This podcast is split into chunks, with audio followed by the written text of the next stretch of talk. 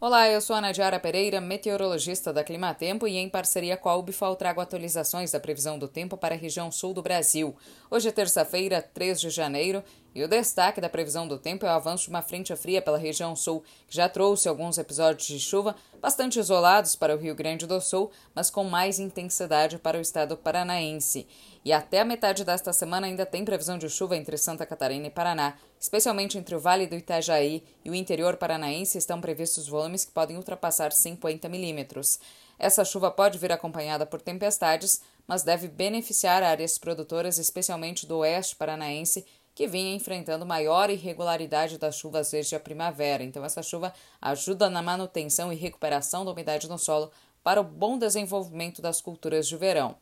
Já no Rio Grande do Sul, a situação é crítica porque o estado vem enfrentando uma maior irregularidade das chuvas desde a primavera e não tem previsão para precipitação significativa até pelo menos o dia 10 de janeiro. No estado, o tempo seco e quente volta a se intensificar ao longo desta semana e até o final de semana as máximas devem voltar a atingir 40 graus na região da campanha e em algumas localidades entre o centro e o oeste gaúcho. A chuva deve se espalhar novamente pelo sul do Brasil a partir do dia 10 de janeiro. Especialmente no final da primeira quinzena, tem previsão para chuvas mais abrangentes e volumosas entre o Paraná e Santa Catarina, e no Rio Grande do Sul a chuva deve chegar até com moderada intensidade no norte do estado, mas as áreas mais ao sul e oeste não devem receber chuvas significativas e, por enquanto, não tem previsão para regularização das chuvas sobre o interior gaúcho.